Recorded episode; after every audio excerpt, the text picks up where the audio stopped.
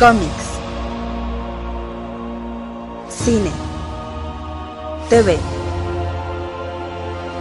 Libros.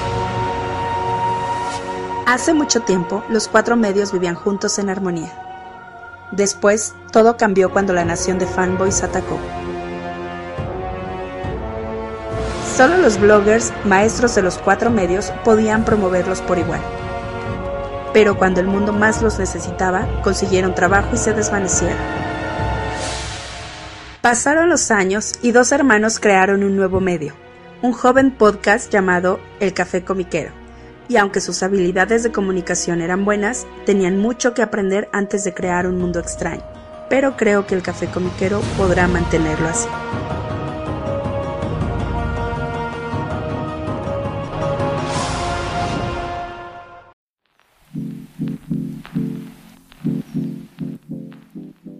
Hola, ¿qué tal? ¿Cómo están todos? Bienvenidos al nuevo episodio del Café Comiquero. Les saluda como cada semana su amigo Carmix. Y su enemigo, el Rula Mutarrat Guillermo. What's up, fucking perros? ¿Qué onda? y después de este cordial saludo, les recordamos que nos pueden escuchar cada Sí, semana. ah, es que ando, este, ando en modo rata de guerras. Ahorita, me- ahorita les digo por qué. Ok. Les recordamos que nos pueden seguir cada semana en las diferentes plataformas de streaming, donde quiera que escuchen sus podcasts. Ahí andamos. En Spotify, Apple Podcasts, eh, Audible, Google Podcasts, donde ustedes escuchen sus podcasts, ahí, ahí lo podrán encontrar. Y también pueden descargar el programa en formato MP3 en archive.org. Cada semana publicamos eh, el enlace al programa para descargarlo en nuestras redes sociales, en Facebook, Twitter e Instagram como El Café Comiquero. Eh, ahí sí- síganos en esas redes para que se enteren cuando hay nuevo programa. Regularmente, cada fin de semana, entre, entre sábado y juro que a más tardar el lunes, ahí ya aparece el programa. Pero ahí estamos, somos... Tengo el gusto de decir que somos de los podcasts más puntualitos dentro de la ñoñosfera, así que cuenten con ello ca- prácticamente cada semana. Sí, ya de repente ahí, este, un día que tengamos algo, a que algo nos pase, eh, o nos dé flojera, o no queramos, o amanecimos del lado eco- equivocado de la cama. Pero de ahí en fuera siempre. Sí, exacto, pues ya 400, ese es el programa 472, por cierto, así que pues, ya, ya llevamos algo de, de tiempo en este negocio, ¿no? Negocio entre comillas, porque no ganamos un peso, pero pues, digamos de negocio. Exactamente, sea negocio, denos dinero. Exacto, ¿quieren que se convierta esto en un negocio? Yo sí, ¿no? Así que denos dinero y no sé, a ver qué hacemos con ese dinero. Algo les damos, tal vez nada, no sé. todo puede suceder. Pero bueno, carnal, pues, eh, pues arrancamos el programa esta semana pues con nuestra clásica sección de noticias, de comentarios y cositas que pasaron durante la semana. Es- está ocurriendo... El you, efectivamente. Y está, está ocurriendo ahorita el- la New York Comic Con lo que estamos platicando. Empiezan a salir seguramente algunas notas. Eh, um, pues eh, una de ellas es que están, en- están los ganadores de los premios Harvey, este, que son premios muy reconocidos en la industria, quizá no, no con tantísimas categorías como, como este, los premios Eisner. Pero me gustaría mencionar, este, pues rapidísimo, eh, los, eh, los galardonados el día de ayer que fue, por ejemplo, para este libro del año, eh, The Good Asian, de Pornsack Pix- Pixton y Alexander Tefenji, de Image Comics. Um, el cómic digital del año, para sorpresa de nadie, Lord Olympus, de Rachel Smite. Entiendo que este es super vendedor y es de lo más que más jala en, en Webtoon, si mal no recuerdo, ¿no? Por lo que vemos también ya en donde sea, lo imprimen, lo venden. Webtoons vende. Este, creo que lo quieren hacer serie de algo de animación. no- o, a lo mejor estoy inventando, no lo sé. Este, seguramente va a vender. O sea, a todo el mundo le gusta. Sí, sí, sí. este- Está padre el cómic, está bonito. ¿eh? Y, por cierto, si lo quieren en físico, está ahorita con descuento en Amazon, lo acabo de ver. Eh, um, mejor libro para niños, Squire de Nadia Sheamas, que honestamente no lo conozco, es de editorial Harper Alley. El mejor manga, pues les quedo mal, nunca lo he leído, pero sé que es muy famoso. Se anunció justamente esta semana que iba ya, hay una, ya va a haber una adaptación en anime un- con una primera temporada de 12 episodios. Es Chainsaw Man de Tatsuki Fujimoto, eh, traducido por Amanda Haley, publicado por, desde luego, Viz Media. Y sé que aquí, por ejemplo, Panini Manga México es lo vende como bolillos, ¿eh? También te hace descuento por volumen, me imagino. Sí, seguramente. Eh, y mejor cómic internacional, ahí había varios interesantes, pero este quien lo ganó y me da mucho gusto, este Sweet Paprika de Mirka Andolfo. que por cierto ya, ya concluyó su publicación también en Estados Unidos con este, 12 números, ya recopilado en dos TPBs. Em, en, en, Italia, pues en, creo que fueron dos hardcovers. En México no se ha, no sé, no se ha dicho si alguna vez va a llegar por parte de Panini. Panini lo publicó allá en este, en, Italia, entonces, pues no está descartado, pero no hay anuncio oficial. Así que pues si les gustaría, pues coméntenle ahí en las redes del tío Panini que, les gustaría leer Sweet Paprika de Mir Candolfo. Muy divertido. Leí el primer arco eh, nada más. El segundo, la verdad, el primero lo estuve siguiendo en sueltos. El segundo, honestamente, dije, eh, me voy a esperar al TPB para el segundo arco. Eh, muy divertido, muy, este, mucho humor, muy, muy caricaturesco, muy manga. también muy enternecedora la historia también. La verdad, bastante, bastante padre el Sweet Paprika. Y mejor adaptación de cómics a cualquier otro medio. Pues no sé, creo que había mejores, pero pues, pues cada quien. Eh, lo ganó Miss Marvel de Disney Plus. O sea, está bien, pero ante cosas como Peacemaker, pues, no, ¿Quién más estaba por ahí? ¿Quién más estaba? Sí. Mira, estaba, por ejemplo, este. Es que, es que la adaptación puede ser a cualquier otra cosa. O sea, puede ser a cualquier otro medio. Y eh, es lo que está bastante chistoso. Estaba, por ejemplo, The Batman de Matt Reeves, que sí la vi, pero no se me hizo la gran cosa. Eh, Heartstopper en Netflix. Eh, Mind MGMT o Mind Management, que es un juego de mesa. O es una adaptación de un juego de mesa de Mind Management de Matt Kind. Estaba Miss Marvel de Disney Plus, que fue la ganadora. Eh, Paper Girls de Amazon Prime Video, que lamentablemente no le fue nada bien, ya cancelaron la serie. Este, luego estaba también Peacemaker de HBO Max y Shang-Chi de, de Marvel Studios. Honestamente me gustaba, me gustó más lo que se hizo con Peacemaker, pero pues bueno. Te voy a ser sincero, así como que digas, qué grandes adaptaciones. No sé, las que vi puedo decir también, pero no sé. Un muy a título personal, yo que voy a saber de eso, ¿no? Aparte, eh, todo ese tipo de cosas son muy subjetivas. Pero bueno, como estamos hablando de subjetividad, pues de todos esos, la verdad sí me hizo un, premio muy austero en este caso, digamos. Sí. Ya, no entró a concursar este año, pero para el año que entra yo esperaría que concurse y, bien podría ganar, no lo sé. Eh, esta pequeña joyita que acaba de lanzar Marvel Studios en Disney Plus, que, que tú apenas la empezaste a ver, yo ya la vi completa y me quedé, me quedé encantado, que es Werewolf by Night. Es, la verdad se las recomiendo bastante, ¿eh? Yo lo pondría como serio contendiente para este, este, este tipo de premio el siguiente, el siguiente año, ¿eh? Sí, digo, yo lo empecé a ver, estaba, estaba bonito, se ve padre, además me estaba quedando bien dormido, así que ya no la vi. Ya la termino de ver, yo creo que hoy, más al rato. Por lo menos me da gusto de que vayan, eh, eh, de que vi a un personaje al que le tengo mucho cariño, que es Elsa Bloodstone. no dice groserías hasta el momento, pero bueno, no todo se puede en esta vida. Oh, y Elsa Bloodstone es, es awesome en esa serie, en ese, en ese especial, ¿eh? Me encantó, me encantó la aparición. Elsa Bloodstone es awesome en general, dude. Digo, me imagino que no tiene el hocico de eh, marinero recién bajado del barco que tiene los cómics de Marvel, pero bueno, digo, no todo se puede, ¿no? El hocico no, la actitud sí. sí, pero no sé, no, me, encantaría que al menos una vez en, un, en una producción de Marvel alguien dijera, fuck. digo, es un pet peeve si quieres, pero, ah, cómo me gustaría.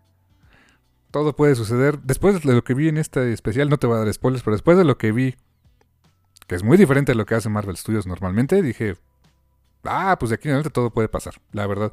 Y Gael García, la verdad, gran trabajo, gran trabajo como Jack Russell, el, el Werewolf by Night, que por cierto se me hizo tan chistoso como tradujeron, pues está bien traducido, pero se oye muy raro.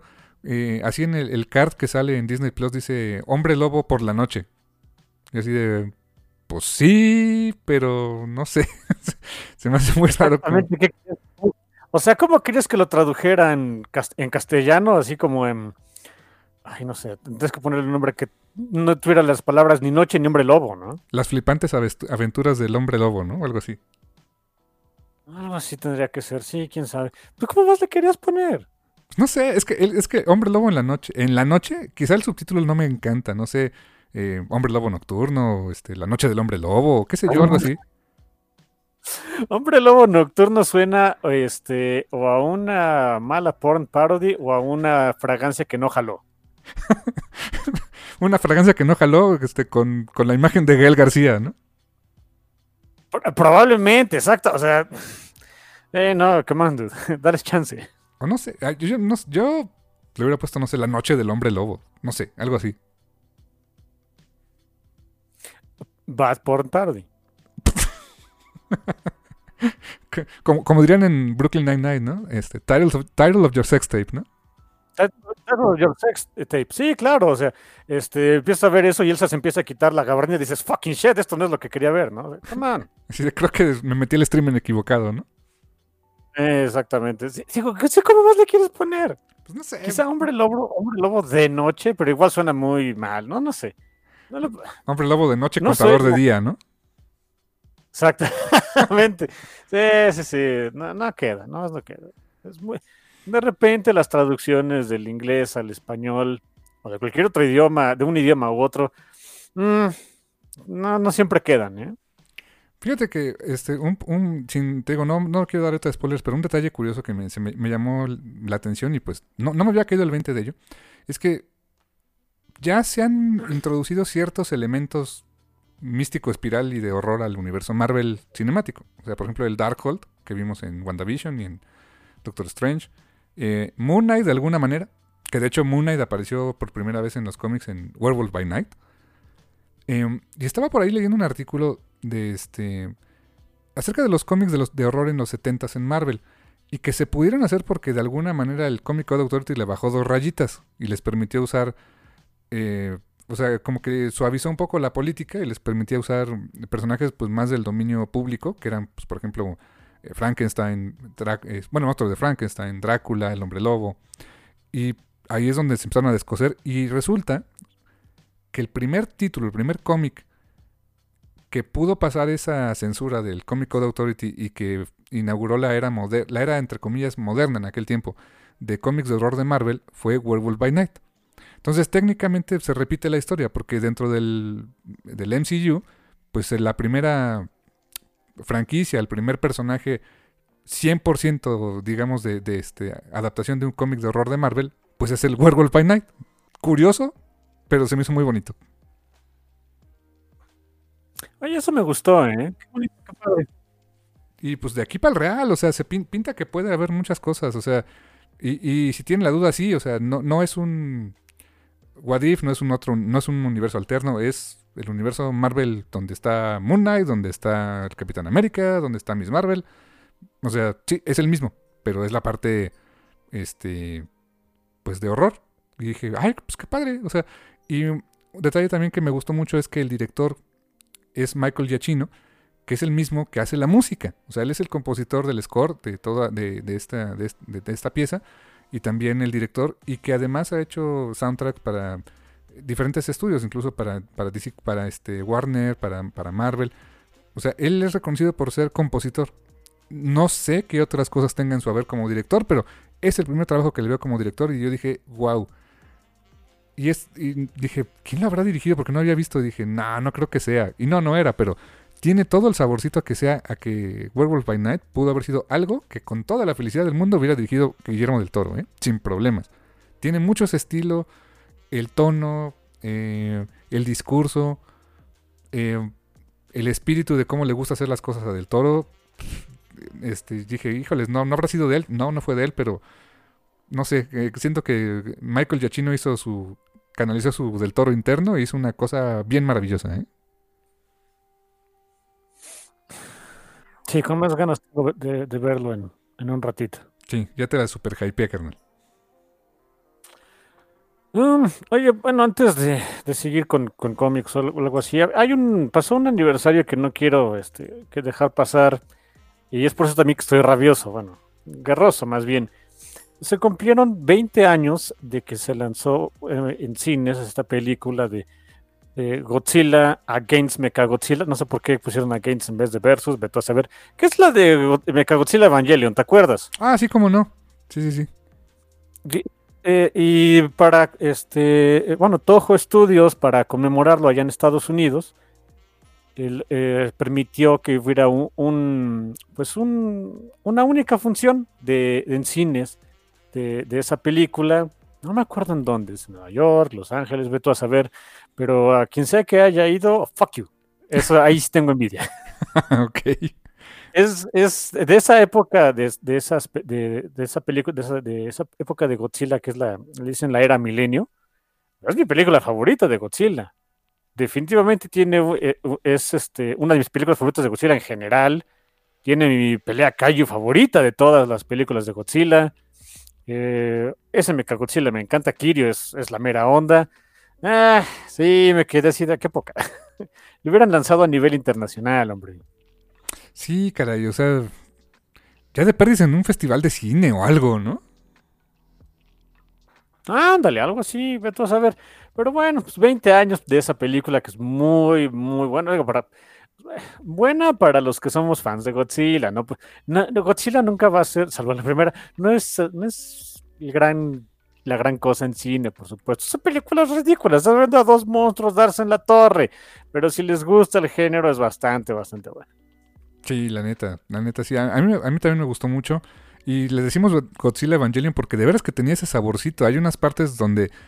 eh, Evangelion se caracterizaba mucho por de repente, por temas también de ahorrarle presupuesto, escenas muy... O sea, co- como, que la escena se quedaba pasmada, se quedaba tranquila, se oía, no sé, a lo mejor algo de música en el fondo, o ruiditos o algo, y de repente, ¡pum! O sea, esa escena contemplativa se rompía para dar paso a algo. Y en esta película de, Godzilla Against, no sabía que se llamaba Against, todavía lo, lo pensé como versus eh, Mechagodzilla, eh, pues pasaba muy, había varias escenas así y dije, wow, o sea, a alguien le gustó Evangelion. Ah, yo creo que era como que la moda en esos años para el cine japonés. Como sea, está muy buena, está muy padre. En fin. Quien haya, a, a quien haya ido a esa función de veras, ay, ojalá lo muerda un perro o algo así. Porque yo no fui. No, sí, ojalá que algún día alguien hiciera un festival o algo así de, de este de ci- cine cine de kaijus. Yo creo que sí habría habría banda que se aventaría en una cosa así, ¿eh? Sí, pero más que eso, lo que, lo que me molesta es que en realidad esas películas, si no las tienes en físico, no las puedes ver. No hay ningún... Es por eso que cada vez me desencanto más de los servicios de streaming. No las tienen y no las van a tener. A pesar de que Toho, tengo entendido que Toho es bastante permisivo de, oigan, pues aquí están nuestras licencias, cómpranos nuestras porquerías, ¿no? Porque pues, también quieren dinero, pero pues no quieren, ¿no? Así que pues ni modo. Pero Y es una lástima, de veras. Si, si no la tienen por ahí en físico la piratean de algún lado o algo así, la verdad es que no la pueden ver. Qué lástima. No sé si no sé si en Japón tengan esa facilidad, o sea, de verla en algún servicio de streaming, pero por acá no. Hace algunos hace un par de años creo que alguien decía que que Warner había hecho este convenio con Toho y- y no sé si ya no están, pero en el HBO de HBO Max gringo, me parece, estaban disponibles la era Showa. No, no todas, pero estaban disponibles este, la mayoría de, de la era de, este, de, Godzilla, pero pero igual, o sea, fue un corto tiempo. No, no sé si, ese metraje todavía sigue ahí. Más porque ahí tenían, en HBO Max estaban las películas del, pues del, del Fatzilla, ¿no? Me parece que ahí están las de Godzilla vs. Kong y todas esas, ¿no? Sí, sí, sí. em, pero ya ni eso, porque era Legendary Studios que, me- que tengo entendido ya lo vendió Warner. ¿A poco? No sabía.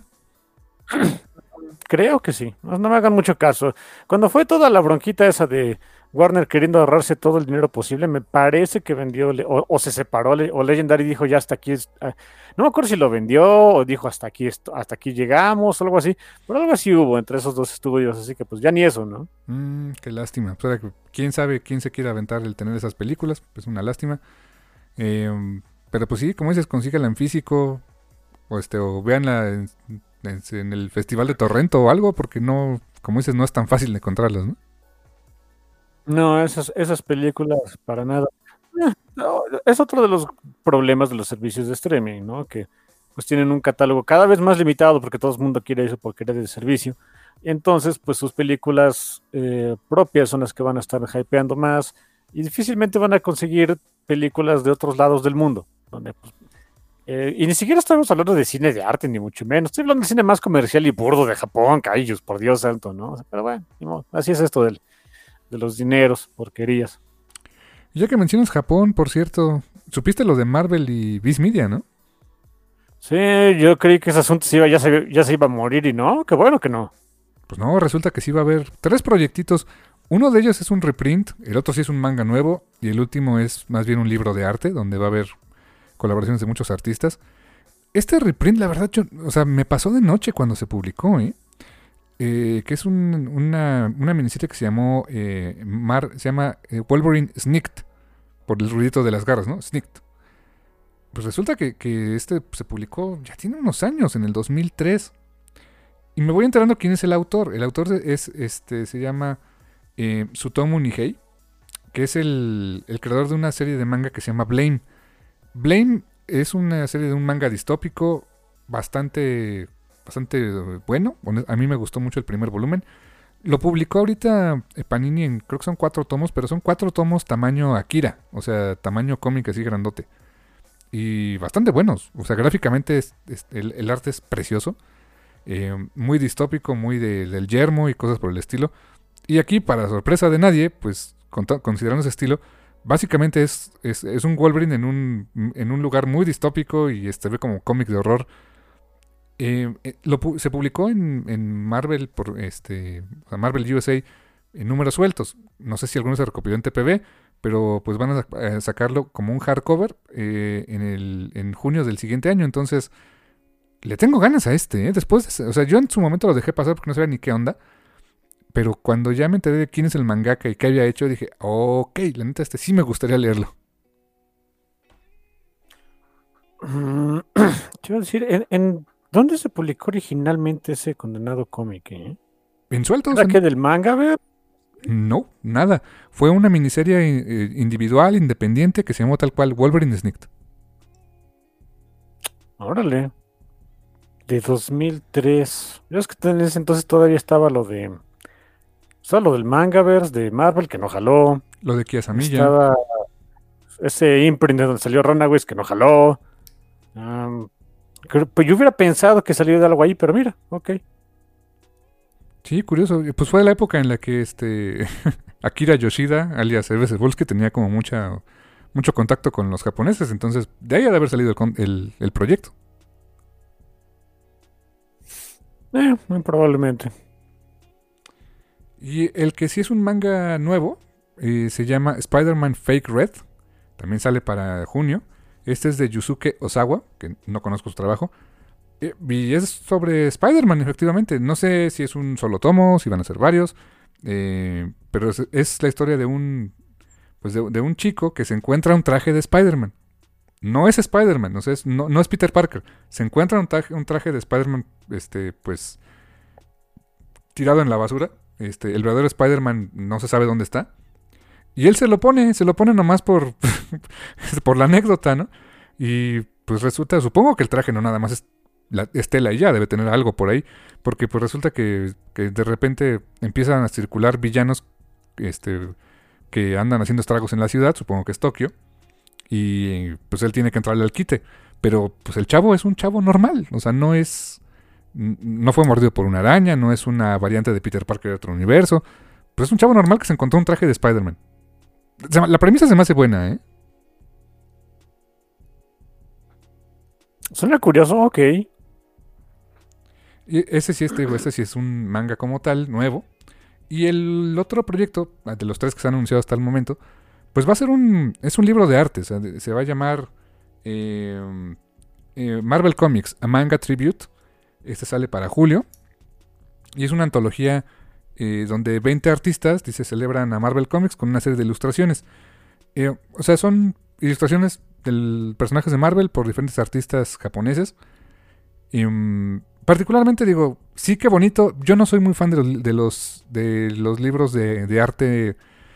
Sí cuando son, por ejemplo, eh, algo como Into the Spider-Verse o Cubo, este, Cubo and the two Strings, por ejemplo de eso sí, porque siento como que hay. También son piezas que se pueden leer y todo, y que tienen este, insights interesantes de, una película o de. o este, de algún, de algún otro producto. Pero cuando son nada más recopilaciones de. de este. pues de, imágenes, de, de ilustraciones. Pues yo no soy tan fan. O sea, porque. Pues siento que por ese precio, pues puedo comprarme algo que me da más tiempo de lectura, pero ese soy yo, cada quien sus gustos. Las ilustraciones se ve que están, se van, creo que están muy padres. Y entre los diferentes artistas, la verdad no conozco a todos, pero entre los que los que ubico están, por ejemplo, Gurihiru, que pues casi casi es de la casa, ¿no? Pero bueno. Está este. Eh, también está Sana Takeda. Está también Kia Samilla. Creo que hablábamos de Kia Samilla que no, le, no salió muy bien aquel, aquel experimento con, con Marvel en su tiempo. Em, también eh, Haruhiko Mikimoto. Que ese, él dibujaba el, manga de, de, este, de, Evangelion, por ejemplo. Em, también, ¿quién más está? Está Yoshitaka Amano. Que él también hizo por ahí una una colaboración con Wolverine y Electra. Supongo que debe ser una ilustración de él, de, esa, eh, de ese, cómic. Y también Yusuke Murata, que es el dibujante de, One Punch Man. Eh, ah, y Peach Momoko. Peach Momoko también va a tener alguna ilustración ahí. Padre el proyecto, pero pues insisto, a mí como que e, e, es, invertir así en, un libro específicamente que nada más es el arte y no hay como no hay historia detrás de a mí no me encanta tanto, pero pues al que le guste, adelante. Va a ser un hardcover, eso sí, va a estar un poquito carito. Eh, buena onda y también me da, y más que otra cosa me da gusto que, que el partnership ahí con se haya muerto. Eso da gusto, que sigan sacando cositas. Sí, el de Deadpool Samurai estuvo bien divertido, a mí me gustó mucho. Lo leí la traducción, la, la versión que hizo Panini, bien hecha, la verdad. Muy entretenido, es Deadpool, tal cual, Deadpool como lo conocemos. Eh, y aparecen personajes eh, pues de Marvel, eh, de Marvel Comics, pero un poquito más inspirados en el MCU, desde luego pues es lo, más popular. Y, ocurre en Japón. O sea, la verdad es que está, está curioso el manga, muy entretenido. Y pues que siga ese partnership con Viz Media, pues qué padre. Así es, este, mi hermano. Muy bien. Y pues no sé, ¿tenemos alguna noticia por ahí? No, no, ya nada más. Perfecto, pues yo creo que nos vamos a una pequeña pausita. Eh, no sé si tengas alguna recomendación musical esta semana. Mm, yo ahora sí no, un punto, se me olvidó por completo. Ok, pues entonces, ¿qué estaba escuchando esta semanita? Eh, um, hmm, pues no sé, no sé qué, qué, podríamos recomendar en esta ocasión. Eh, um, Rayos, ahora sí también me agarraste un poco desprevenido, pero pues... Ah, ¿Qué tal? A vez hacemos algo distinto. Lléguenle, chamacos, escuchen lo que se les dé su gana y regresamos con otro cómic y ya. Órale, me late la idea. Entonces regresamos en un ratito más aquí en, en su podcast de confianza, en el Café Comiquero, y no tardamos nada. Bye. Y estamos de vuelta aquí en el Café Comiquero después de esta pequeña pausa para Pequeña para ustedes, un poquito más larga para nosotros, donde les recomendamos que escuchen básicamente lo que ustedes quieran, ¿no? Y es de esas veces como cuando están en la escuela, el profesor le da, flojera, tiene resaca, o ve todo a saber y dice, ah, do whatever, y ya se larga. Exacto. Y pues llegamos a nuestro tema central, eh, carnal, que pues en esta ocasión fue una, idea que te propuse hace algún tiempecillo, que es, eh, pues es una colección de historias una colección de historias em, pues cortas o especiales, eh, por ahí una novela gráfica, páginas que se imprimen en diferentes medios, que es eh, pues los trabajos que ha hecho eh, Neil Gaiman para DC Comics, pero que no son dentro de Sandman o dentro de la línea Vértigo. Em, esto recopilado bajo un título que es DC Universe by Neil Gaiman, publicado por DC Comics. lo pueden encontrar en un formato hardcover o también en formato digital. Em, y pues básicamente son. Es un tomo delgadito, podríamos decir, con diferentes historias dentro del propio universo de DC, con los personajes de DC Comics, o sea, en diferentes eras, en diferentes momentos de sus continuidades. Eh, escritas por Neil Gaiman, con arte de diferentes artistas. Y pues. Eh, te lo propuse en su momento y dije, bueno, a ver, vamos a ver que, yo ya las había leído, desde luego, pero eh, quería ver qué, qué, te parecían a ti y pues eh, enos aquí con esta, con esta propuesta de, de estas historias de Neil Gaiman. Eh, um, en general, ¿qué te pareció la colección, hermano? Que el título debería cambiar porque, por supuesto, es muy... es misleading. No es este el universo DC por Neil Gaiman. Es, para variar, Batman, el universo de Batman por Neil Gaiman.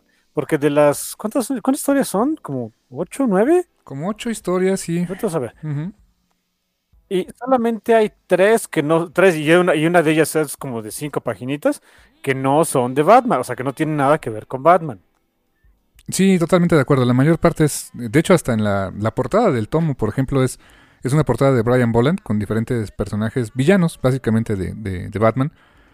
Eh, pues sí, es, es, de lo que más hizo en, en, en, este, en su paso por DC Comics, por el universo de, de superhéroes propiamente.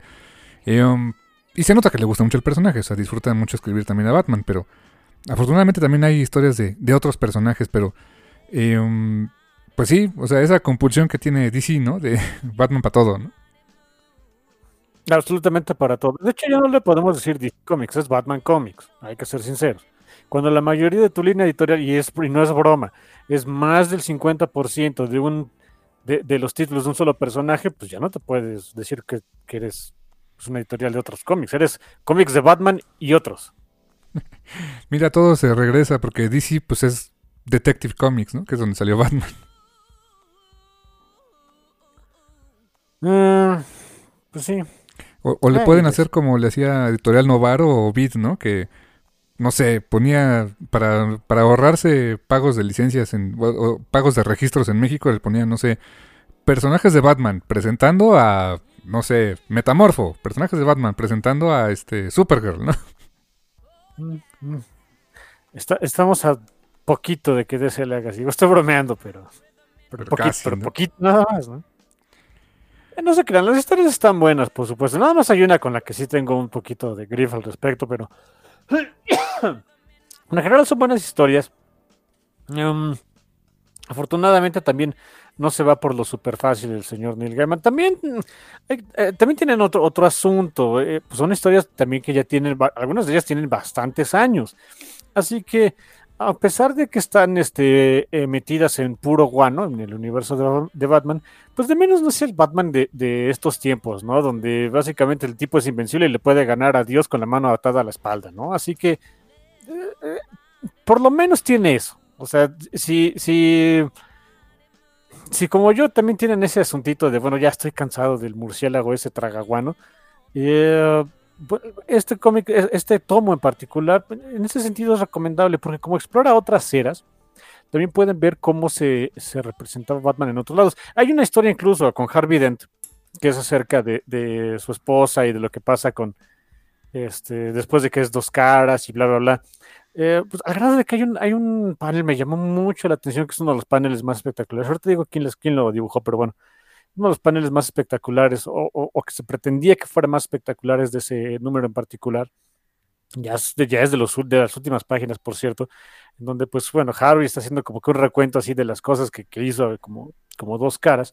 Y una de ellas fue, por ejemplo, es, es- es esta que les digo, ¿no? Agarrarse a golpes con Batman. Y se ve que a Batman le cuesta trabajo. O sea, Harvey Dent le está, o sea, hasta le pone un golpe en la cara y el, y el, el, el tragaguano está sangrando del, del hocico y todo. Y dices, no, pues esto ya no se ve ahorita, ¿no? Ahorita este te- es este casi casi de no, estoy este soy invencible y ni Harvey Dent no me puede ni tocar, ¿no? Así que, hey, eso también está padre, que puedes ver ese tipo de cositas, es interesante. Sí, mira, yo no voy a mentirte. em, a mí me sigue gustando mucho el personaje de Batman. O sea, es uno de mis favoritos de toda la vida. Pero sí coincido contigo en que verlo en esa versión todopoderosa y que toda se la sabe y que tiene un plan para todo. Y hubo versiones donde literalmente tuvo el poder de un dios, o sea, tuvo el poder de Metrón. Y en otras con la ridiculez esa de, de este Batman Metal y Death Metal. Que pues a los que les gustó, pues more power to you, qué chido. Ah, Yo nada más tengo, leí la primera serie esta de Metal y se me hizo vomitiva, la verdad. Eh, ese Batman no me gusta. Eh, creo que. Yo creo que el verdadero Batman que me gusta se ha de haber muerto en, no sé, Hosh o algo así, donde no todas las podía, ¿no? O sea, en Hosh hasta el- literal le parten el cráneo, ¿no? Qué buena pregunta, ¿cuál es el último Batman que me cayó bien? Mm, Quizá el de Wargames. Ándale, donde no, no todo le salía bien para nada, ¿no? Pero, o sea, el infeliz de Black Bass, que es un bastardo con ganas, este, sí le hace ver su suerte, ¿eh? Ándale, o, o en Cataclismo, que pues es un... Mira, si hubiera sido el Batman de ahorita, hubiera tenido el Cataclismo con algún batirrepelente de, de, sino- de, este, de sismos, ¿no? Sí, seguro, o sea, sí. Eh, Es la parte que co- coincido contigo. Ojalá le dieran un descanso al personaje tantito. No va a pasar, pero que le dieran un, descanso de ten, ten un título y ya, y hagamos otras cosas. Hay tantos personajes tan bonitos dentro de, DC Comics, pero pues bueno, es, es, lo que hay ahorita, ¿no? Pero bueno. Sí, la, por cierto, la primera historia de este, eh, de este tomo, este, Neil Gaiman jugó con los juguetes de DC. Llama la atención que es una historia de Poison Ivy. Que por cierto, me encanta que en la portada aparece este. Eh, Poison, bueno, Secret Origins de Poison Ivy y Green Lantern eh, interactuando juntos. Jamás interactuando juntos en el cómic. Es una historia de Poison Ivy y una de, de Green Lantern por aparte. Pero bueno, al menos la portada aparecen juntos. Y yo dije, ok, qué curiosa, qué curiosa elección de personajes, ¿no? Nunca lo vemos. Jamás los vemos interactuar. Exacto, solo es la portada para que se vea, para que se vea chido, ¿no? Y al menos se ve verde, ¿no? Farol para, para atraer al lector de, pues compra esto, este, eh, personajes que normalmente no los ves juntos van a estar juntos, ¿en serio? No. ok, ah, pero las historias están, están padres, o sea, la historia de Poison Ivy es un, es una, también hay que decir, es, es un Ivy más a la antigüita, eh, mucho más sexualizada, este, mucho más villanesca, que no me molesta, ¿eh? O sea, también de repente extraño un poquito esa parte de Ivy. Me no era ecoterrorista. Y, y, y, por cierto, el, el, pequeño paréntesis, por eso lo que está haciendo ahorita Jay Willow Wilson con ella, por eso sí me está gustando, como que otra vez fuera terrorista, pero pues es que sí es terrorista, pero la entiendes de, damn bitch, you had a point, o sea, ¿cómo decirte que no? O sea, eh, en fin, eso está padre. Eh, y en esta historia en particular de Poison Ivy, es, es una historia con Ivy de, desde, el, desde Arkham, y donde un inspector, algo así, de, de o, o, detective, no me acuerdo qué era, pues trataba como de eh, obtener información de ella y vemos como poco a poco Ivy pues, lo va engatusando. Y eso está bastante padre. Es, es una interacción entre Ivy y, su, y este coprotagonista, que ni me acuerdo cómo se llama el pobre dude. Eh, Old Bastard. No me acuerdo cómo se llama. que sabes que me recuerda un poco, digo, no sé si por la época ya estaba, pero hasta tiene un cierto saborcito, no sé, de Silence of the Lambs. Un poco así, ¿no? Esa eh, Dale. Sí, es, esa especie como de, eh, pues el que está dentro de, de, la prisión, a pesar de que está encerrado, a pesar de, de, de, todas las desventajas que podría tener, tiene el poder sobre ti, ¿no? Ándale, exactamente. Y, y sí, o sea, y, y, la historia es, sí es de Ivy, pero la, la vemos este del lado más bien del, del detective, que es, es, lo que llaman un parole officer. O sea, está viendo si, si ese, le pueden darse... darse... Es lo que no puede decir, perdón, sorry. Sí, a ver si, la liberan o no, la transfieren a otro, lado, ¿no? Sí, sí, y, y, por eso tiene que estar entrevistándola constantemente, viendo su, su, este, su expediente. Muy creepy, son unas escenas donde pues tiene acceso a, los, eh, a los este, al circuito cerrado que tienen ahí en, en Arkham. Eh, la ve cambiarse de ropa y no sé qué. Yo dije, ok, este dude ya, este dude está más muerto que vivo, pero todavía no lo sabe, ¿no? No se muere. Curiosamente, eh, o sea, perdón por el spoiler de esta historia, pero la verdad es que el dude termina no muriendo, pero no. Si hay alguien que yo creo que le tendría miedo a Ivy es esta persona, ¿eh? Sí, o sea, ya al final de, su, de, de la historia te dejan muy claro que es que este, ese enamoramiento que tenía con Ivy o sea, cambió a horror en tres segundos, ¿no?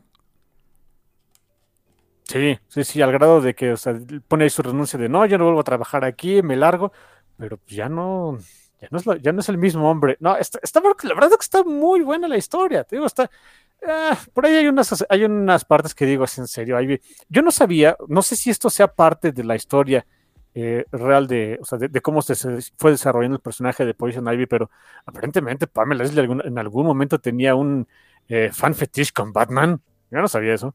Un tiempo sí, me acuerdo cuando fue la. cuando estaba esa historia de mmm, Nightfall. Desde ahí, ahí, todavía se exploraba un poco eso. No, no era este fan fetish, pero sí, sí le, sí le, se le hacía atractivo. Hasta ahí. Pero creo que eso ya fue retconeado, ¿eh? Porque está curioso, ¿no? El murciélago, en serio. Ah, ok. Y por cierto, un detalle que, que vemos aquí en su historia de origen es que sí, ella fue estudiante de Jason Goodrue, del, del Moronic Man. El Moronic Man, como me gusta, me gusta decirle, pero sí, sí, sí. Y esa parte de su origen, hasta donde tengo entendido, sigue, ¿no? De que fue. Eh, pues hicieron experimentos con ella, el médico este, Moronic Man y todo, y de ahí se metió con eso de, de Green and Shit. Está, está bien fumado, pero está interesante, está padre. ¿eh? ¿Quién lo diría que qué tan, qué tan accurate era la película de Batman y Robin, no? Porque justo era eso. Duele decirlo, pero sí, o sea, sí. ¿Qué le podemos decir? Es totalmente comic accurate. Para quien se quejara de que no sé qué, los Comic accurate con, con Pamela, ¿eh? Sí. Que no me acuerdo el nombre, creo que es John Glover, el actor, no me acuerdo, el, se veía Glover, pero tengo muy claro que ese actor después fue eh, Alexander Luthor, bueno, Lionel Luthor, el papá de... Lionel Luthor. Ajá, y también fue el papá de, del doctor de este, de Sivana, en, ¿cómo se llama? E, en Shazam. Shazam, sí, sí, ¿Qué, qué actores, ¿no? Este cuate, este, Mark Strong como el doctor Sivana, o sea, damn. Qué buen elenco tenía la película. sí, no manches. Muy buena película, muy divertida, por cierto. ¿eh? Y, y, estoy esperando con muchas ansias la segunda parte. Este, Fury of the Gods o Power of the Gods, algo se llama, ¿no? Algo así se llama. pónganle como quieran. Yo sí tengo muchas ganas de verla. Por cierto, esta historia fue la que platicamos otra de, de, esta eh, Poison Ivy. Salió en Secret Origins 36. La, obviamente todo es, es guion de Neil Gaiman con arte de Mark Buckingham. Un Mark Buckingham más, pues como... No, ¿Austero? Sí, no, no, no tan limpio en sus trazos, no sé como que, quería imitar un poco a, este, John Totelben en Swamp Thing, hasta se parece un poquito, ¿no? Ándale, ándale. Eh, eh, sí, es, eh, sí se siente la, el ambiente gráfico de este cómic de Mark Walkingham, em, como que queriendo, no, digo, no sé, me encantaría preguntarle de, oye, ¿quisiste hacer esto? emular, no sé si, si solamente Swamp Thing, pero como que toda esa línea de DC, muy en boga en esos años, que era de como que horror, terror o más bien horror psicológico, a lo mejor va por ahí, no lo sé. Pero si, si es así, pues le salió.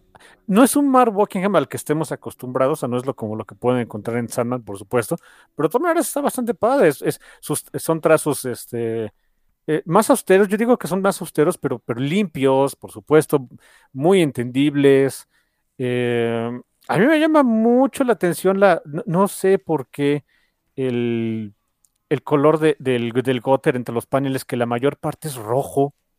como el cabello de Ivy, no lo había pensado, sí. El cabello de Ivy, como eh, este, el color asociado con eh, sexo, amor, pasión, etcétera. No sé si estoy viendo cortinas azules o no, pero desde, el, desde que, vi, el cómic y dije, Gotters rojos, no, cuando normalmente son blancos, negros, o se eh, confunden con el resto de algún panel, algo así. Cuando, es, es por eso que les digo, cuando conoces más o menos los convencionalismos de cómo se hace algo y algo se sale de esos convencionalismos, inmediatamente te, cacha el ojo. Y fíjate que tienes un... Cualquiera que haya la razón, me, gusta el que, la página atrapa desde el Gotter. Eso está muy padre. Y creo que tienes un punto, porque estaba recorriendo las páginas y todas, todas, todas tienen ese Gotter en, color rojo, menos la última. Y en, en, la última página es cuando este compadre ya se desencantó de Ivy. Por eso te digo, probablemente sí tenga algo que ver con eso de, su enamoramiento con Ivy. Hasta el gato es rojo y te, atrapa el ojo y demás, como Ivy. Y al final es de no, ya siempre no. No sé, a lo mejor. Me gusta pensar que, tengo razón, como en la mayoría de las cosas, aunque sé que la mayoría de las cosas no tengo razón. Otra vez las cortinas son rojas, ¿no? las cortinas son rojas. O simplemente pues, nos gustó el rojo porque se nos acabó otra tinta y queremos ponerle otra, pero es lo que tuvimos. Ah, ok. Pues sí, pero con, esa interpretación me suena bonito. La siguiente, historia, la siguiente historia también fue. Es curioso, pero lo que le daban de chamba era de. Cuéntate historias de orígenes, compadre. eh, es también un Secret Origins Special. O sea, había un título en DC Comics que era Secret Origins. Uno de ellos fue el de, el de Pamela, el de este, Pamela Ivy, eh, Poison Ivy y Green Lantern, que aparecen en, este número. Y hubo un Secret Origins Special que fue una especial de 64 páginas, donde, pues, para los tiempos editoriales era un, era un oversized, era eh, un cómic más caro, eh, costaba en aquel tiempo dos dólares. era, era, era carísimo. carísimo de París, cuando normalmente el cómic costaba unos 50, o sea, eran 50 centavos más de dólar. Por 64 páginas, pues se me hacía buen deal, ¿no? Y le encargaron este. ¿Verdad? Y le encargaron este especial a Neil Gaiman, donde es esa estructura de, historias que es antológica, pero tiene una, un, un, un marco, ¿no? Un marco de referencia donde todas las demás historias convergen. E, esa, esa, técnica la usaría mucho en Sandman, por ejemplo. ¿Te acuerdas aquel, aquel tomo que era este World's End? Donde prácticamente todo el tomo es esta estructura. Hay una, una, una historia base, que es la historia de la, de la posada del fin del mundo, más todas las que cuentan. Desde aquí ya usaba como que ese recurso, ¿no? Sí, este cómic es anterior a ese. Sí, ¿verdad? Claro Sí. que debe de ser. Sí, sí, sí lo es. Sí, por supuesto. Sí, pues que estoy diciendo. Esa fue de los. Eh, Wolfsen ya fue en los noventas. Sí. Y me parece que es todavía en los 80. Sí, claro. Sorry, sorry. Pregunta boba de mi parte. Este de Secret Special eh, son tres historias, eh, más la historia Marco. O sea, la historia, la historia Marco es Original Sins, con arte de Mike Hoffman y tintas de Kevin Nolan. Órale, qué buena onda, Kevin Nolan. Letras de Todd Klein, ya ves que pues este no, no fallaba. Y colores de Tom McCraw. Es la historia Marco. Hay otra historia que, que ya no es de Neil Gaiman, pero que lo, lo especifican aquí en esta. en la colección de que pues con el fin de que la narrativa esté completa, pues las publican. Eh, se llama The Killing Peck. Esta es de Alan Grant, también gran escritor, que se nos fue hace poquito. Con arte de Sam Kidd. ¡Ay, era Sam Kidd! ¡Qué buena onda! Eh, con colores de Tom McCraw y letras de Albert de Guzmán. Luego hay otra historia que se llama When Isadore, que esa sí es de Neil Gaiman, que esa es la el origen del acertijo, versión Neil Gaiman, que son este, um, eh, la- eh, ti- tintas y letras de Bernie Mirold. En la vida había conocido a este artista, ahorita platicamos de su arte. Tintas de Matt Wagner y colores de Joe Matt. Y el último se llama simplemente Two Face. Two Face, con, que es escrita por Marvin Ha- Verheiden. Con letras, con este, eh, lápices de Pat Broderick, tintas de Dick Giordano, también leyenda del señor Giordano, colores de Tom McCraw y letras de Agustín Mas. Eh, um, y pues básicamente esta de eh, este, este, la historia Marco es eh, pues una idea interesante. Es un programa, un noticiero que está haciendo una, una serie de reportajes en Ciudad Gótica, que se les ocurre, pues vamos a hacer una, una historia, un- un especial, un tipo documental, donde vamos a darle voz a los villanos de Ciudad Gótica, que son muy únicos, que son diferentes, eh, contemos su historia, y en una de esas eh, al productor, Batman se le aparece y le dice, está jugando con fuego, no lo haga, compa. Y el otro dijo, "Eh, me vale gorro, lo voy a hacer, ¿no? Tú que sabes, nada más eres el murciélago. En fin. Y sí, o sea, valiéndole queso, hace eso. Y, y a su equipo le dice, pues consíganme gente, a ver a quién entrev- entrevistamos, ¿no? Él quería desde luego a los grandes nombres, ¿no? Quería tener al Joker. Dice, pues mira, encontramos a uno chafita que está empezando, que se llama el acertijo. Ah, ese qué, ¿no? Y tenemos a la historia de un henchman y tenemos a la, a la esposa de, de Harvey Dent. Pues es lo que hay, ¿no? Es lo que tenemos. Di que te fue bien. Exacto. Y la primera historia, dentro del, o sea, la historia que cuentan, donde pues cuentan la historia del henchman, es de Killing Peck, que es una historia del pingüino, es la de Alan Grant y Sam Kidd. A mí se me hizo muy buena, ¿eh? Muy violenta, pero muy buena. Sí, es exactamente. También por el arte de Sam Kidd. O sea, sí se siente un. pues no sé. Es un, era un deseo distinto en esos años, ¿eh? Eh, Desde el arte de Sam Kidd se siente más crudo. Muy- Desde ahí. sí, Y el guion de Alan Grant, por supuesto, no les merece, ¿no? sí, o sea, básicamente nos cuentan, sí, el origen del pingüino, que pues, que, que esto es canon, o sea, la- su mamá del pingüino de, de, de este, de Oswald Cobblepot, eh, lo hacía cargar una sombrilla para todos lados porque decía, pues no te vayas a mojar, mijito, porque te da neumonía. Y lo, lo buleaban en la escuela hasta que él se puso, se puso rudo y empezó a, a volverse un pequeño gángster, ¿no? Sí, eh, sí, sí, sí.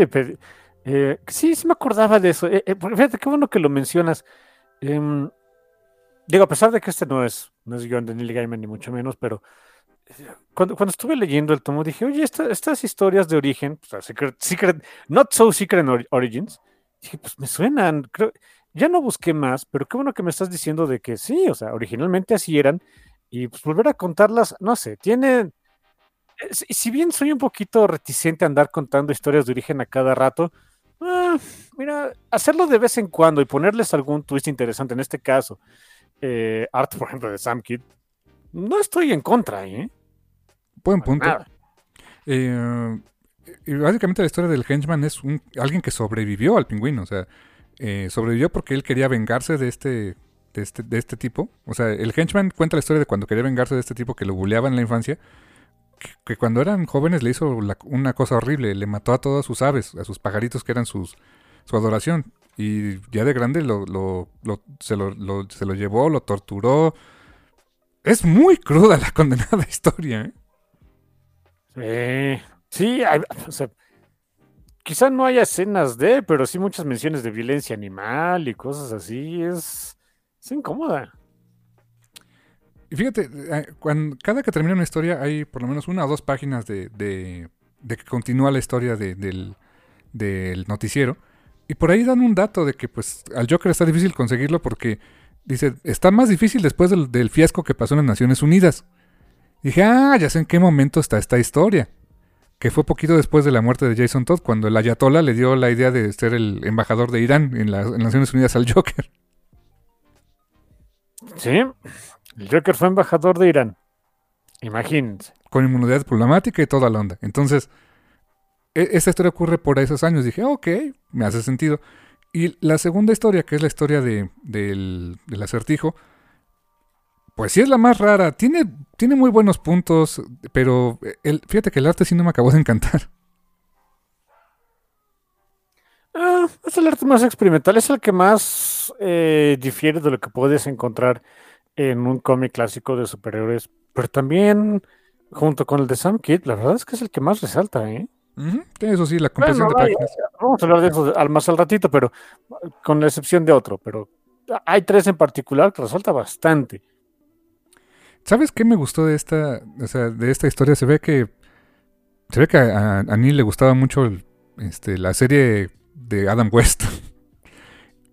Porque hace, un, Eh. hace una referencia así de que de que la, la serie de Adam West, y yo creo que también los cómics de, de la época de James Robinson, por ejemplo, porque el, el acertijo lo cita a los reporteros para que graben su participación en su guarida, y es una guarida que está llena de, de cosas gigantes, o sea, de una máquina de escribir gigante, que eso es un clásico de, de los cómics de los años 50, eh, este, lápices gigantes, juguetes gigantes, que dice, eran perfectamente funcionales, pero después empezaron a dejar de funcionar.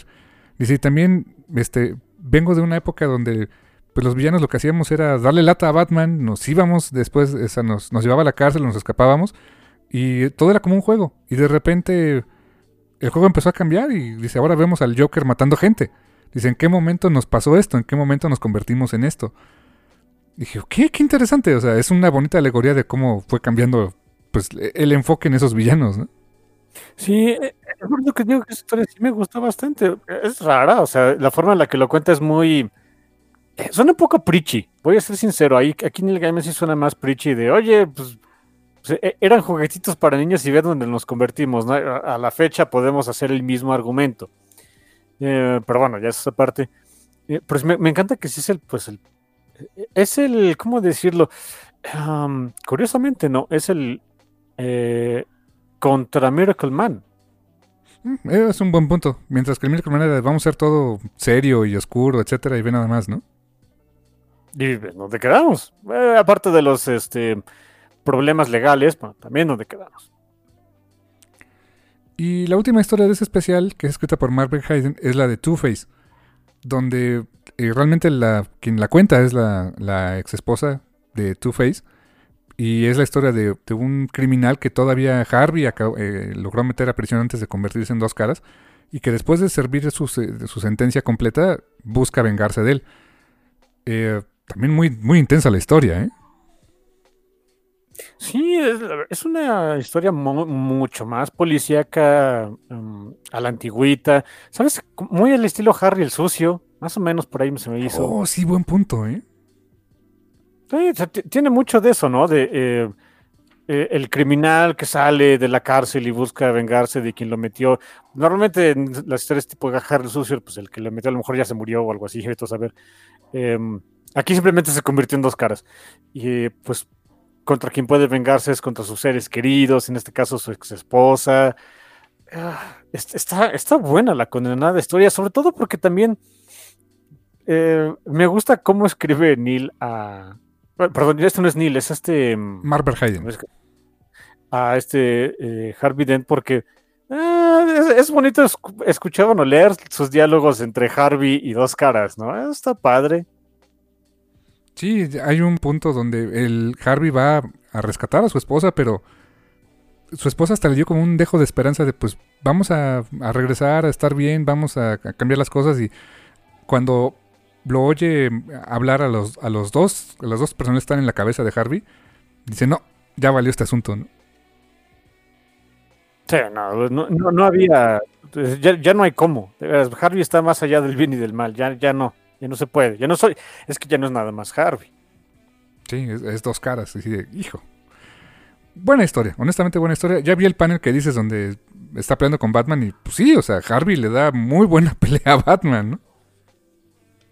Sí, en esas, o sea, donde Batman, o sea, sí, sabrá darse de trancazos y lo que quieras, pero pues, tampoco era invencible, ¿no? O sea, al grado de que un Harvey Dent le puede dar batalla, ¿no? Está padre, está... No sé, te digo, eh, eh, es lo bonito del tomo, que puedes ver ot- otras épocas de, pues, de los cómics de Batman, hay que ser sinceros, lo que más publica DC en toda su historia. En, otros, en otros momentos, no quiero pecar de, de, eh, extra nostálgico o algo así, pero... Y sabes que ni siquiera es nostalgia, es simplemente la, pues la desazón de saber que la versión actual de Batman es tan over the top que es aburrida. Eh, Sobre todo eso tienes, en eso te concedo la razón, se vuelve aburrido el, o sea, dices, ¿qué más le vas a poner, no? O sea, ahora qué villano me vas a presentar que tiene que ver con tu pasado, ¿no? Uno más. ¿Y sabes qué? Buen punto. Creo que de- de- le dice el clavo desde hace rato. Eh, creo que se empezó a morir todo ese concepto desde Hush. Sí, ahí sí como que le- dices, "Mm". Le, le pusimos, este, no sé si fue el primero, difícilmente ya es- yo creo que fue el primero, pero um, en la época moderna podríamos decir que le inventamos este, su primer villano de la infancia, ¿no? Ándale, sí. Quizá año 2, ¿te acuerdas cuando era de Reaper? Que eso, o sea, si Mm. bien no es exactamente de, de su infancia, pero, o sea, era un villano que tenía que ver con él. Pero ¿no? más o menos. Exactamente. La última, o sea, la, la historia cierra con otra secuencia del noticiero donde, pues ya como para salvar el, el programa, lo que hacen es entrevistar a la gente de a pie y decir, pues, ¿qué opinan de los villanos de Ciudad Gótica? Y algunos, o sea, las descripciones son bien variadas y bien interesantes. Unos dicen, pues, me asusta. Otros, es, eso es un, es un mito, no existen. Eh, por ahí hay uno que dice, Lo manda al diablo. ajá, este, está, tiene su, su cameo de Constantine, ¿no? Eso está. Dije, no, lo siento, no soy de por aquí. En, en perfecto acento inglés y demás. Dices, ah, ok. También no se iba a aguantar este, Neil al poner a, a John Constantine. En fin. Y pues todo se va al demonio porque resulta que pues el Joker sí, sí participa, pero no como hubieran querido, ¿no? Sale creo que en un panelito y ni siquiera se le ve bien completo, ¿no? Sí, adivine qué termina haciendo. Mata al, al productor este. Y ahí queda. Damn. O sea, lo que Batman le dijo al principio, ¿te vas a quemar por andar jugando con fuego? Sí pasó, ¿no? Eh, hay veces que, pues, hay que hacerle caso al que sabe. En fin. Y la siguiente historia recopilada es una que ya hemos hablado alguna vez de ella, eh, hace mucho tiempo cuando hablamos de este, este especial, que fue una de las historias que más me gustaban de aquel especial, que era del Batman Black and White, eh, de este del número, creo que fue del número 2, donde aparece, es una historia con, este, con Batman, el Joker, y es dibujada por Simon Beasley. Y está fantástica la historia, a mí me sigue gustando, la, la volví a leer y dije, "Ah, sigue siendo muy buena. Sigue siendo muy divertida. Sigues con ese comentario metatextual. eh, eh, sigue siendo la onda. ¿Qué le podemos hace- hacer? Sigue siendo la onda. El arte de Simon Beasley nunca deja de, de sorprender, de ser asombroso. Hemos hablado mucho de ella. Yo creo que ya. Este, pues, ¿Qué más podemos decir, no? Sí. Definitivamente es un. eh, no sé. Es una bocanada de aire fresco. Es- con esa parte es divertida. No, no se toma en serio. No sé. Es la onda. Tiene un cameo del maestro efectivo, así que está bien. Sí, No se iba a aguantar Simon Beasley de poner un cameo de, de- de lobo. ¿Cómo se iba a aguantar? Eso no es posible. Sí, exacto. Si hay un arti- si hay un personaje que relaciona con Simon Beasley es Lobo, ¿eh? Sí, sí, definitivo. Después vendría una pues novela gráfica eh, que originalmente iba a ser eh, publicada en varias partes en un título que era Action Comics Weekly. Eh, hubo un tiempo donde Action Comics fue semanal y era una historia, era una revista antológica, no era dedicada al 100% a Superman. Y um, de hecho, de hecho dentro de esa de Action Comics Weekly aparecía este Phantom Stranger, aparecía este también Green Lantern, Superman desde luego. Y resulta que es una historia que, que iba a ser como el final de esa serie. Es una historia que le propuso, le propuso Mark Waid, que era editor en aquel tiempo, y sí le propone a Neil que hiciera esa historia. la escriben y la tienen que enlatar. La enlatan porque básicamente para el momento en que la estaban publicando hubo un pequeño gran error editorial, que es lo que comentan aquí. Que este, básicamente eh, Neil escribió la historia de manera tal de que Superman y Linterna Verde, Hal Jordan, que son los protagonistas de la historia, se conocen y saben quiénes son fuera del, personaje, fuera del superhéroe. Cosa que editorialmente en aquel tiempo no estaba, no, no estaba aprobado, no funcionaban así los cómics de Superman. Entonces la enlatan, este, años después ya la, mandan dibujar, la publican como una novela gráfica que se llama este, Legend of the Green Flame, la leyenda de la, llama verde. Eh, rapidísimo los créditos porque hay mucha gente aquí. La portada es de Frank Miller, poco inspirada la portada, pero ok.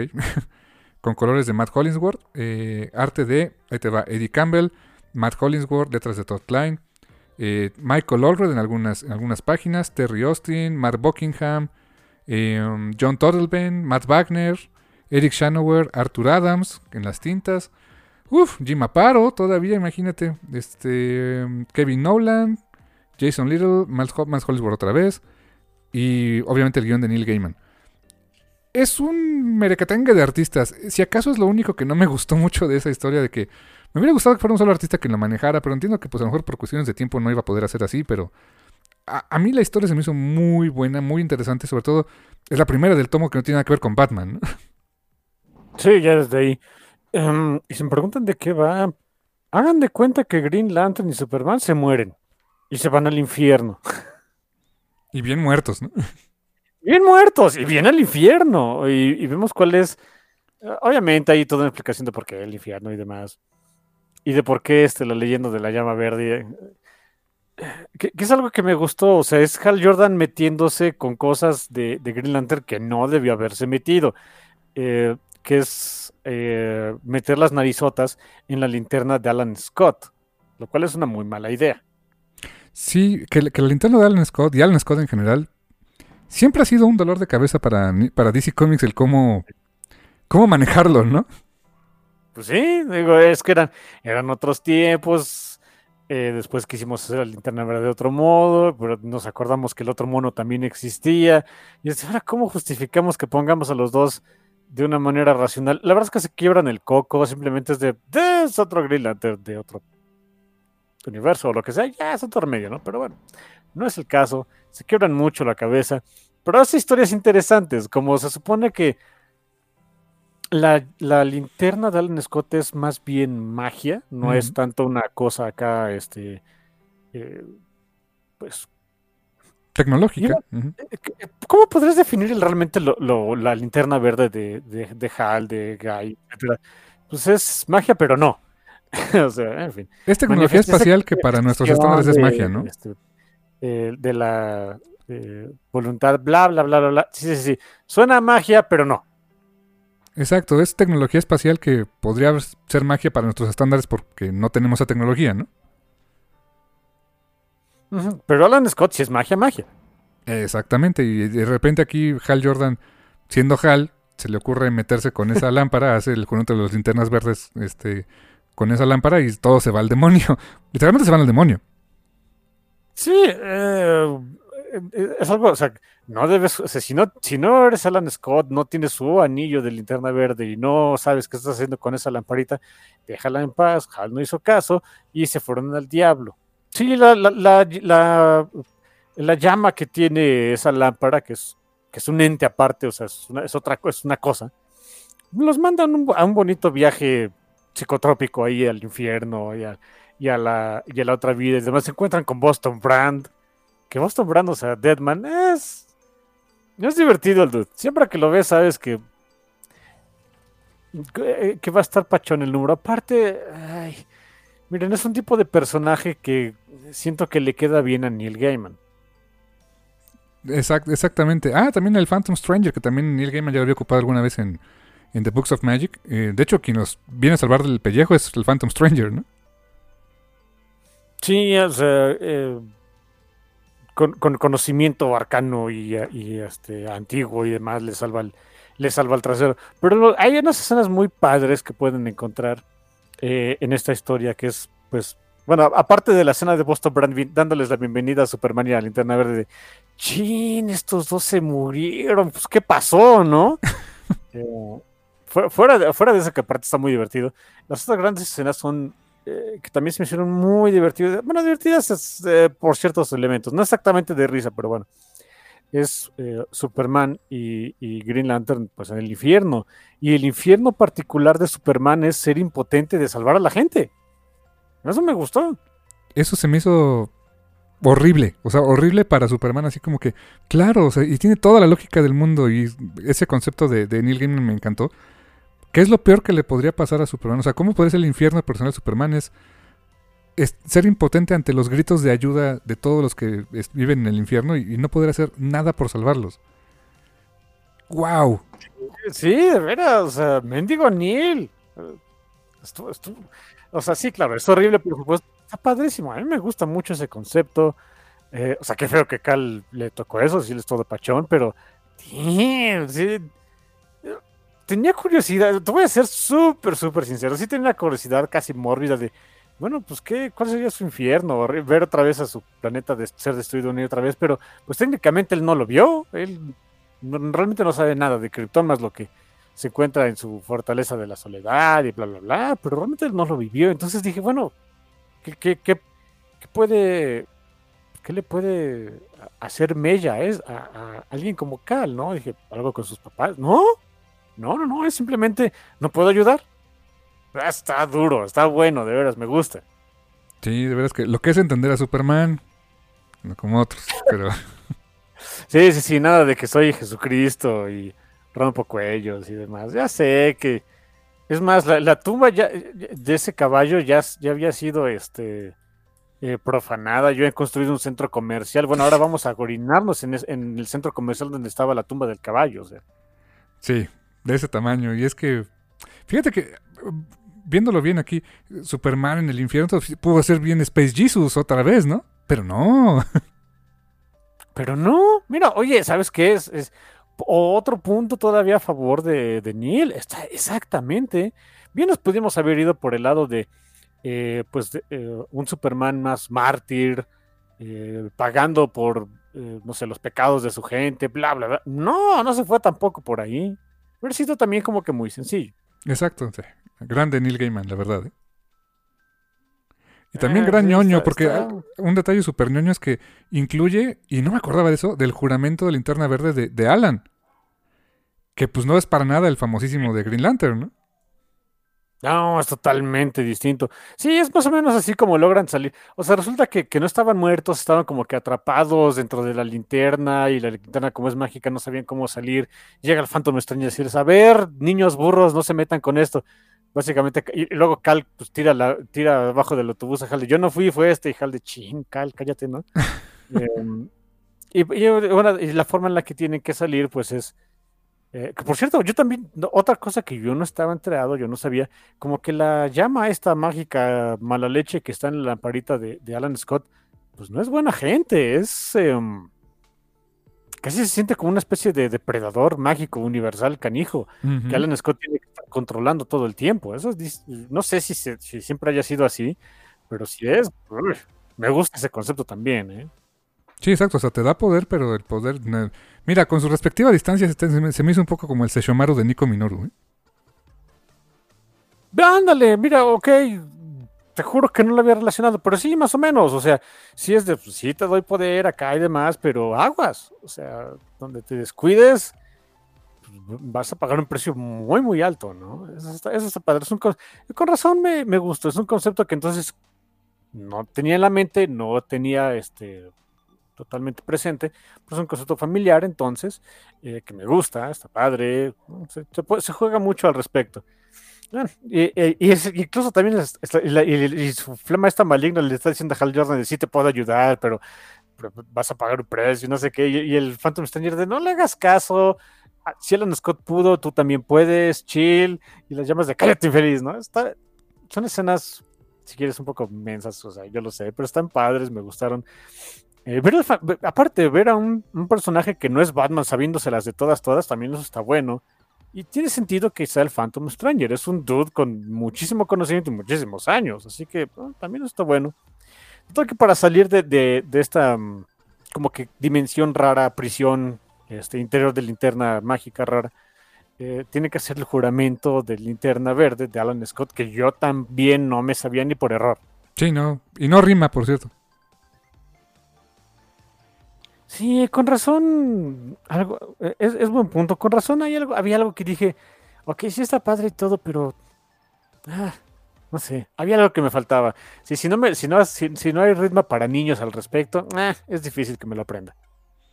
Fíjate que ya cuando logran salir y todo, hay un, un, juego de paneles que me gusta mucho al final, que entiendo por qué estaba en la historia original y la respetaron, porque se supone que este, e, esta historia que iba a ser serializada eh, en cuatro capítulos iba a ser una, un, en, Action Comics Weekly.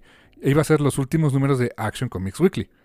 Y el último, en los últimos paneles hay un, un, este, una parte donde se ve que está bien dated la historia, porque estaba un, un dude poniendo unas, este, el letrero de un cine, o sea, de la película que iban a, poner. Y decía, este, Michael Douglas Fatal Attraction. Uy, o sea, imagínate. Este, atracción, atracción, ¿cómo? No, pues ya. Fatal, ¿no? Atracción fatal se llamaba la película, ¿no? Sí, estoy seguro que sí.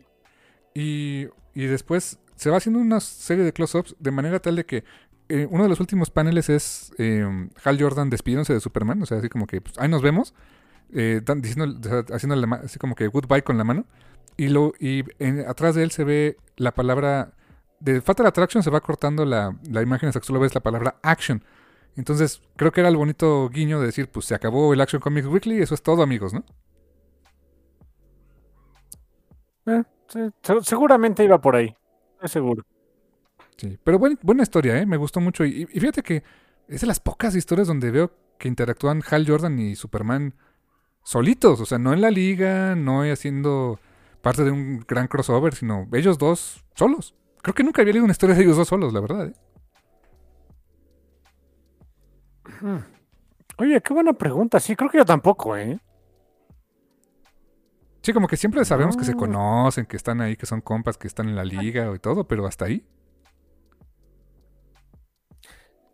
Oye, sí es cierto, ¿eh? ellos dos solos, ok. Mira, con más razón me, me, gustó esta historia. La que sigue, yo creo que es mi favorita de, todo el tomo. Y es la más chiquita, es la más cortita. Una historia de, Boston Brand, de, de Deadman. Esta apareció, la historia se llama On the Stairs, en las escaleras, salió en la revista se llama Solo, número 8, que son evidentemente historias de personajes en solitario, eh, con arte de Teddy Christensen, letras de Rob Leigh y obviamente el guion de Neil Gaiman. ¿Y por qué te gustó esta historia, carnal?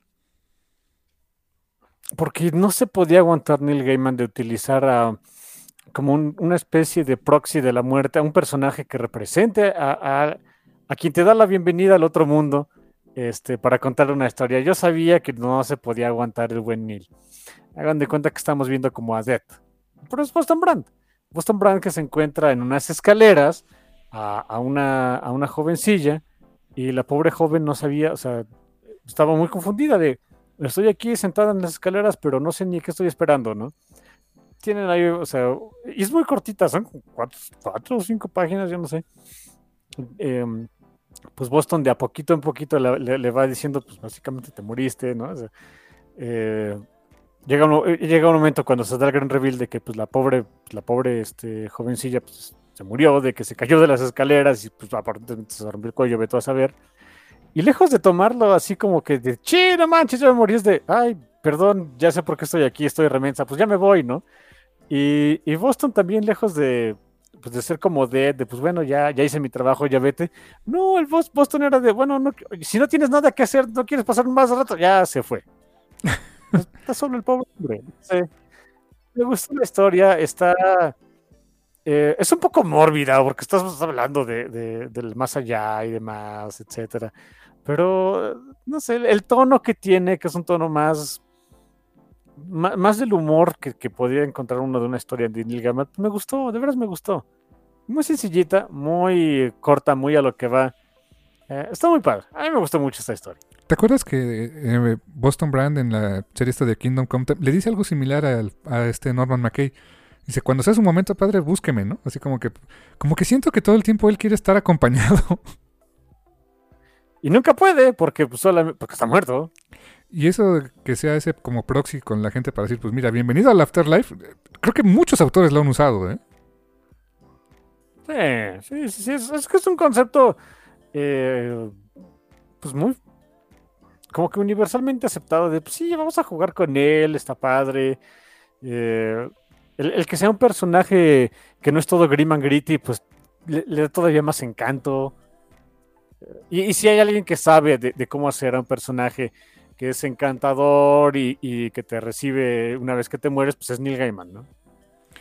Que fíjate que tienes, me gusta mucho el twist que, le dio al final, que, acabas de mencionar, que pues lejos de, de, como Dead, de pues voy a cumplir mi deber y ya, es como que, oye, pues no quieres también este, echar relajo un ratito. Creo que también fue una, bonita este, oportunidad para Neil Gaiman de decir, pues quiero contar ese tipo de historias con Dead, pero pues Dead no es así. O sea, necesito otro personaje que lo haga, ¿no? Sí, porque pues Death of the Endless, pues ella está enfocada en su trabajo. Sí, este, de repente no le gusta su trabajo y por eso tiene que pasar un día como, como mortal y demás, pero en general es su chamba, le gusta. Así que pues, como que quedaría muy fuera de un personaje de, su personaje el decir, bueno, pues ya te moriste, no sé, quieres ir a... Eh, eh, ¿Quieres ir a atormentar almas a algún lado? Eh, ¿Asustar a alguien? Pues no, no hubiera quedado, ¿no? exacto, y con Boston Brand, sí. Bonita historia. Y el dibujo, sencillo en apariencia, pero muy bonito. O sea, muy... No sé, como casi, casi como de una historia, como un libro de historias, ¿no? Algo así. Como un libro de historias este, infantiles, muy de lo que publicaría Neil Gaiman. Eh, y luego la siguiente historia, esa pues fue publicada en partes, de hecho página por página. Eh, es una historia de Metamorfo, Metamorfo, el hombre elemental, este Rex, Mason, em, que es un personaje que se puede convertir en los diferentes eh, elementos de la tabla periódica. Em, y esta historia fue publicada originalmente en una, una serie antológica, creo que fueron 12 números, que se llamó Wednesday Comics esas, eso fue un experimento que hizo DC, honestamente muy interesante.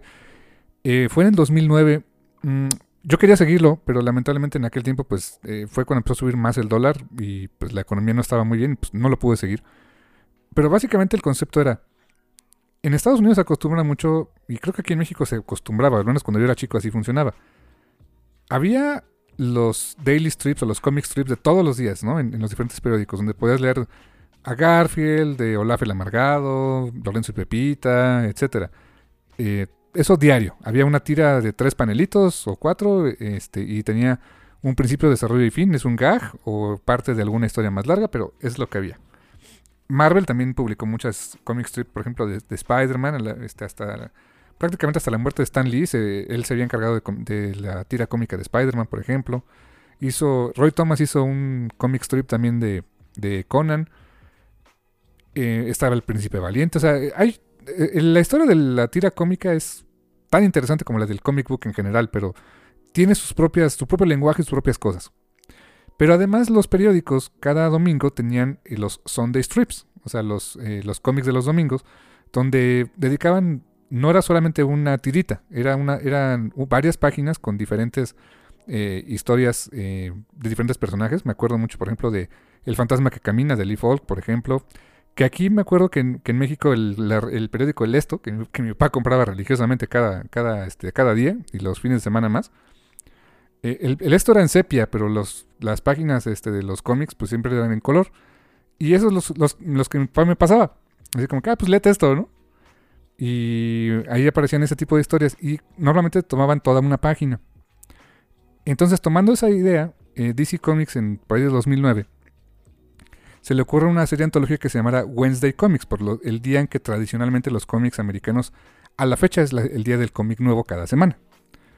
Y se publicó en, papel periódico, básicamente, o sea, dobladito de manera que si tú lo desplegabas era... Estaba al, tamaño de un cómic regular cuando estaba doblado, o sea, para que no se perdiera o lo pudieran archivar, o sea, buscándole hacer la vida fácil al retailer, ¿no? Pero ya lo desplegabas y eran tiras de periódico, o sea, eran, páginas como de periódico. Y ahí había historias de todo tipo, de, había gente como Brian Azarello, O sea, artistas y escritores que estaban muy en, en boga en aquel tiempo. Jeff Jones hizo por ahí una historia, Amanda Conner, Jimmy Palmiotti. Y este, entre esas historias estaba esta de Metamorfo, el hombre elemental, dibujada por, este, bueno, escrita por Neil Gaiman y dibujada por Michael Allred. Es como la más moderna que hay en este, en este tomo. Y me gustó muchísimo, ya, este, ya la había leído antes, pero no en el formato, o sea, y lamentablemente no en el formato en que debería de ser, que es más grande. Yo lo leí en este hardcover recopilatorio que es en formato físico. Y aunque me encanta la historia, leerla es un dolor de cabeza, literal. Para mí fue un dolor de cabeza porque al tener que hacer las páginas más chicas para que cupieran en el tamaño de página de este hardcover, pues todas las letras, o sea, todo está mucho más chiquito, muy juntito y las letras son más pequeñas. Leerlo para mí fue el que más me tardé en leer porque de plano tenía que hacer una pausa porque se me hacía complicado físicamente leerlo, carnal. Sí, como que yo afortunadamente lo tengo aquí en digital, pues puedo hacer zoom, ¿no? ¿Qué haces tú? ¿Usas una lupa? Estuve a punto de buscar una. ok. Lo que dice también mucho de mi vista, ¿eh? Pero bueno. Sí, hay que revisarse los ojos de vez en cuando. Sí, con los demás no tuve problemas, pero esta sí. Pero la historia es muy buena, o sea, básicamente es una historia de aventuras. Tal cual, donde vemos a, este a Metamorfo pues buscando una, una gema, que es este, la gema hermana del orbe de Ra, que, de Ra, que es el que dio sus poderes, y se acaba enfrentando este, a otro metamorfo, un hombre elemental del pasado que se llamaba Algon.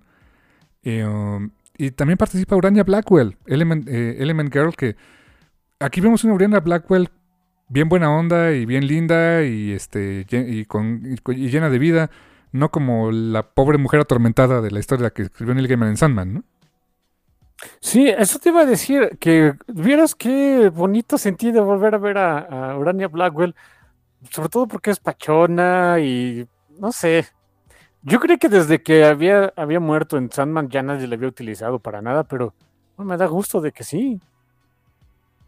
Sí, la verdad estuvo bien bonito. El arte de Michael Allred, eso sí es. Es Michael Allred, es una chulada por sí mismo, ¿no? Sí, pero fíjate que el bueno, digo, insisto, ¿no? Ah, e, es muy bueno el dúo, pero estas composiciones de páginas. Entiendo el por qué eran como que nada más publicarlas, o sea, de una página en una página nada más, y una grandota, ¿no? Porque sí, a mí me encantaría ponerlas en ese formato. Siento que se disfrutaría más, incluso en digital, déjame decirte, sí está padre, por supuesto, es Michael Red, lo que quieras, pero aún así, no sé, hay algo que le falta, pues. Em, porque eso de estar haciendo zoom a cada rato y andar moviéndote, ok, si de repente me perdía un poquito en la página, soy menso, déjenme, eh, eh, pues sí se lee bien, sí está padre, pero sí estaría mejor tener así la página grandota y, poder mover, irte moviendo tú, pues, con, toda la libertad por la página, no sé, sí me gustaría leerlo así, este, en el formato que es. Siento que es así como se, de, veras se disfruta Em, porque evidentemente Michael Alred lo hizo con esa intención. Fíjate que la, hay una posibilidad de leerlo así, pero bueno, ojalá se pudiera este, conseguir. Eh, todos los, todas las tiras de Wednesday Comics, de todos los autores, se recopilaron en un hardcover. Muy bonito, por cierto, y es más alto y más largo que los hardcovers normales. O sea, está... ¿De acuerdo el formato, por ejemplo, el de este el de Black Label? Sí. Más, más grande que eso. Mm. Y está, está muy chula la edición. La, vi una vez, eh, una, eh, un videito que hizo este Loncani Omar de Near Mint Condition, donde recomendaba ese título.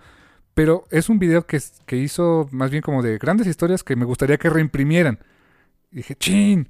O sea, existe ese hardcover, o sea, dice que todavía se puede conseguir a precios relativamente accesibles en tiendas, pues, digamos ya de segunda mano, ¿no? Pero este dice que si, en algún momento le preguntaran que qué cómics reimprimiría de DC, dice, este sería de los primeros que les recomendaría, o sea, por la cantidad de autores, el arte tan bonito que presenta, el formato único.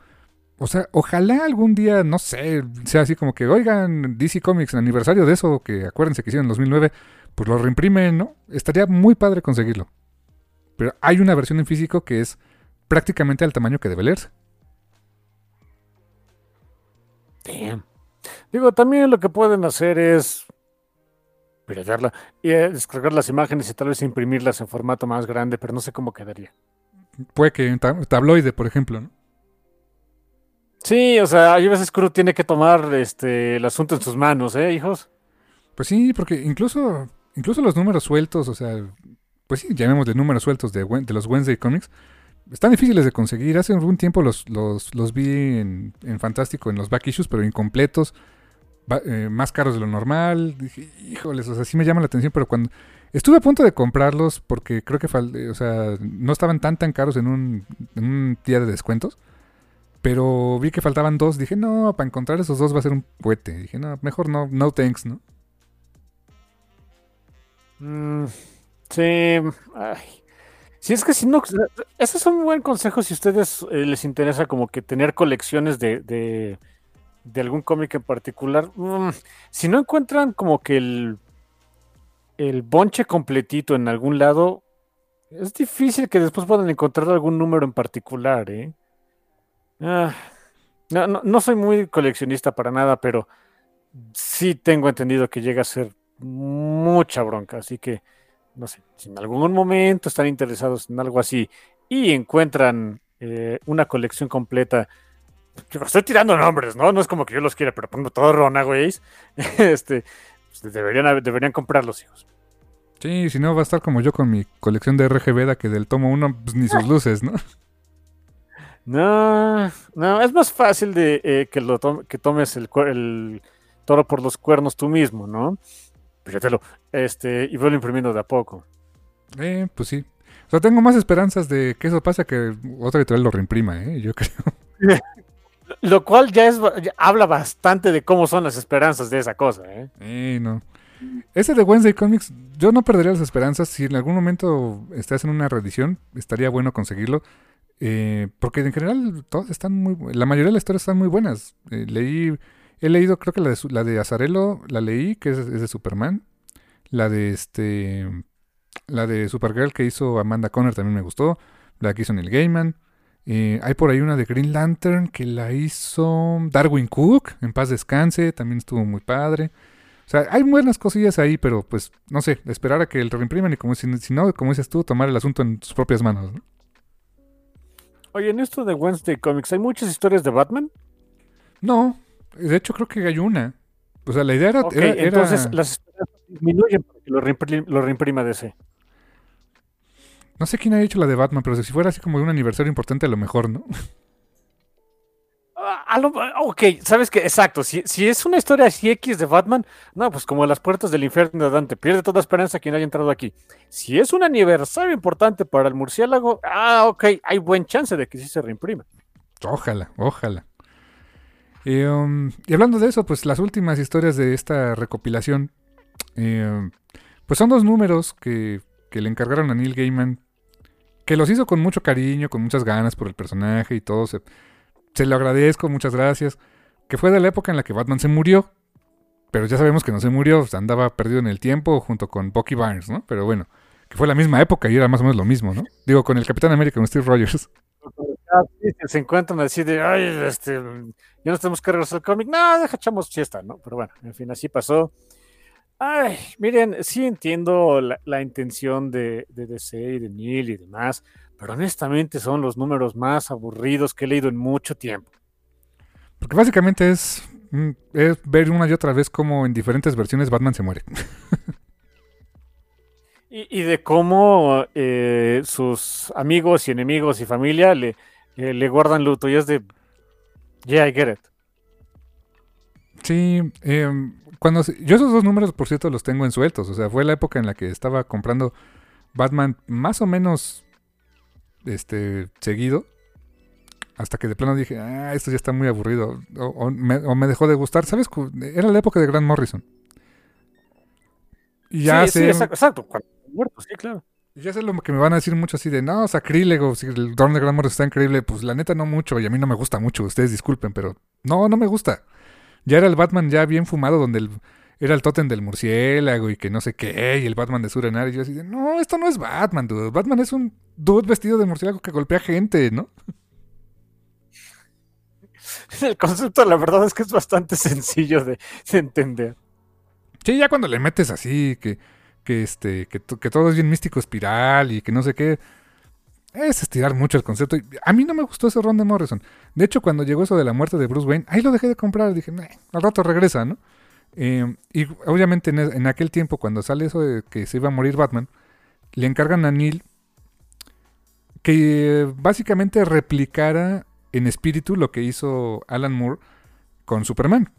Cuando fue lo de este eh, Whatever Happened to the Man of Tomorrow. Y la historia de Neil se llamó Whatever Happened to the Caped Crusader. O sea, ¿qué, ¿qué le pasó al cruzado encapotado? Cuando otra era ¿qué le pasó al hombre del mañana?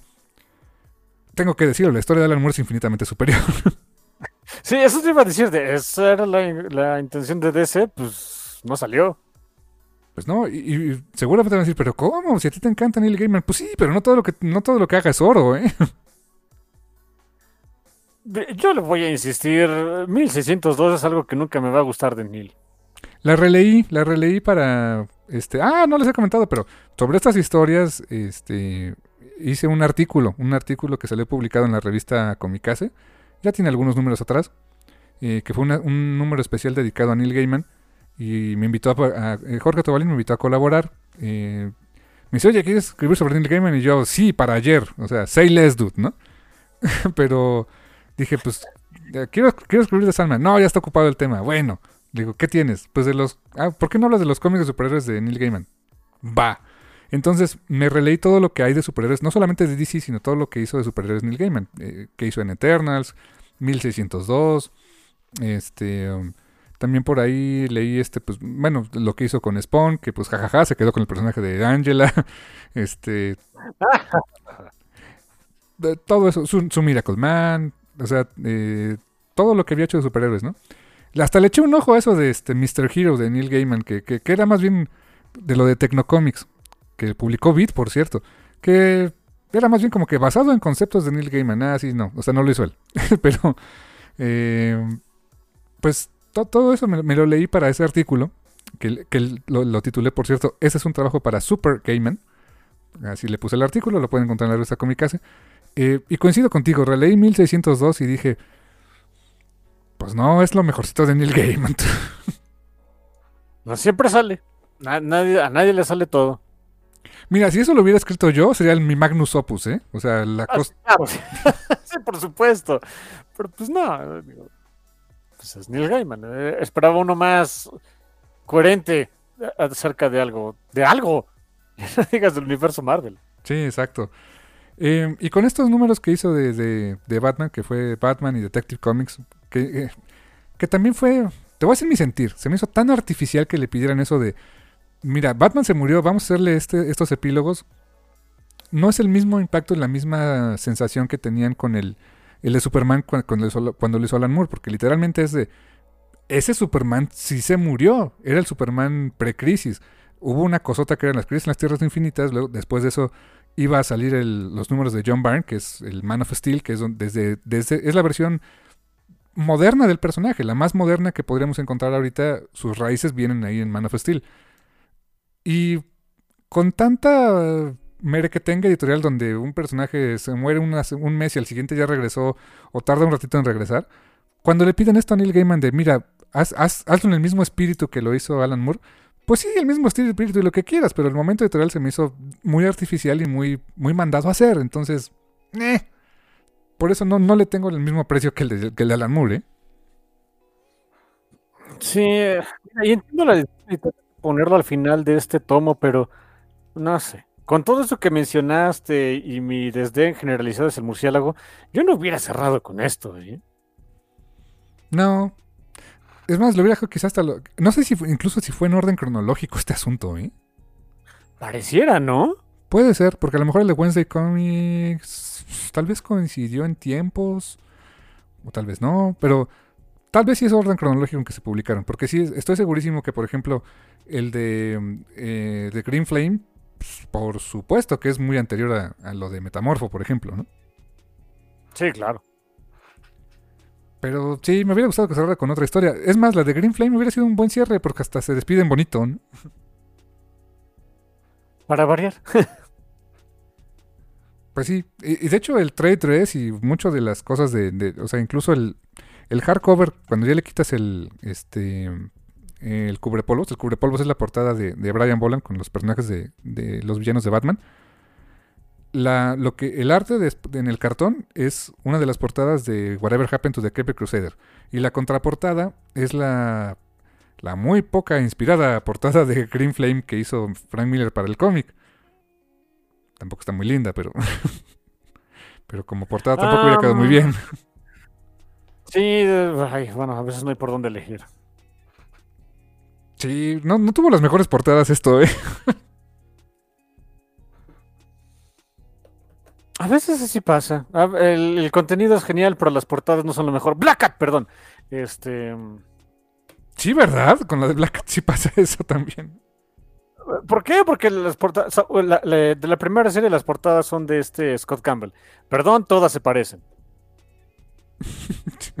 Te digo que todas son, todas sus mujeres son Caitlin Fairchild o, Roxanne Spalding cosplayando a alguien, ¿no? Sí, así que pues, sorry, no, no, no, carbura el asunto. Pero bueno. Por cierto, qué curioso que mencionaste que con Batman no funciona lo de lo místico espiral y con Spider-Man sí funciona. Por alguna histórica razón sí. Lo hicieron A lo mejor porque no hay nada más. Funciona a lo mejor con otros Spider-Man, pero con Peter como que no funciona tanto. Pero con los demás como que sí. Ajá, sí, o sea, y, más que hablas de un universo de arácnidos, ¿no? Y pues ya hablas de diferentes versiones, conviven, todo el rollo, todo cool. Y de hecho acá, hablando de multiversos, aquí como que te quiere contar una historia de que Batman ha vivido 20.000 vidas, o sea, 20.000 vidas editoriales. Eh, y no, no jala.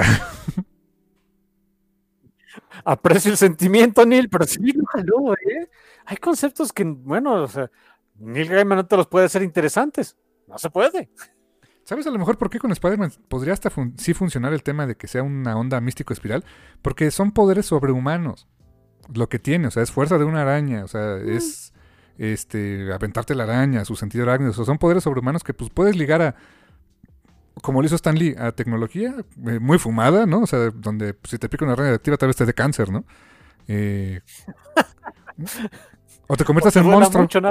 Ándale, sí. O te conviertas en monstruo como uno de los del Spider-Verse, ¿te acuerdas, no? Ah, sí, sí, cierto. O sea, está más ligado a cosas que no existen. Batman, digo, más allá del fetiche murciélago que no existe, pues es un dude, vuelvo a lo mismo. Es un millonario que se pone un traje de murciélago y golpea criminales. ¿Dónde está lo místico espiral ahí, no? Eh, ¿Sabes qué? Es un buen punto. Y, antes de que, before you give me any shit, ese asunto de Spider-Man y, cosas místicas espirales no tiene nada de nuevo. Tiene casi 20 años el concepto, con desde Ania Corazón, ¿eh? Ah, sí, y el Ezequiel Peña también. Así que sí, exactamente, eso tiene ya muchos años, así que ni, me anden diciendo. Ah, sí, a lo mejor es por eso, porque es, pues sí, Spider-Man pues se siente araña, ¿no? Dices, ah, ok, como digas. Ajá, es, ¿a este qué? O sea, ¿por qué es esposa de murciélago? Because I am the night. Pues no, no, o sea. eh, ¿Sabes qué? Me, me, gusta, me gusta la tesis que planteas, Bambi, aceptada.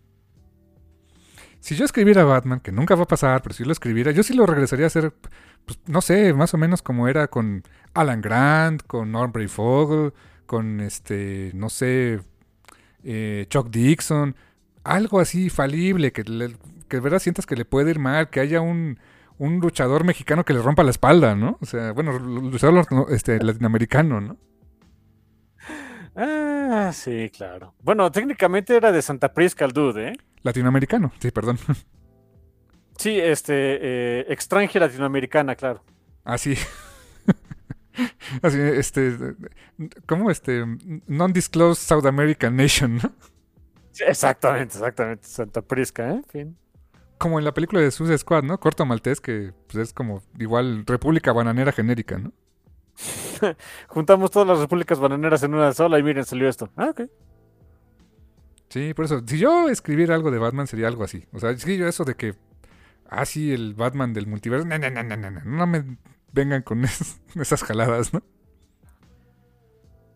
Ah, bueno, y, antes de, terminar el programa, yo sí tengo una pregunta aquí, ya, ya que salió el tema. ¿Y qué harías con el resto de la Batifamilia?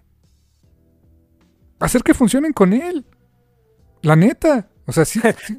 No, no es tan difícil ahora que lo pienso, ¿verdad? No, la neta es que no. Es más, dame a la, dame a la también para que sea interesante más las cosas, porque pues tenerlo a solito brooding todo el tiempo.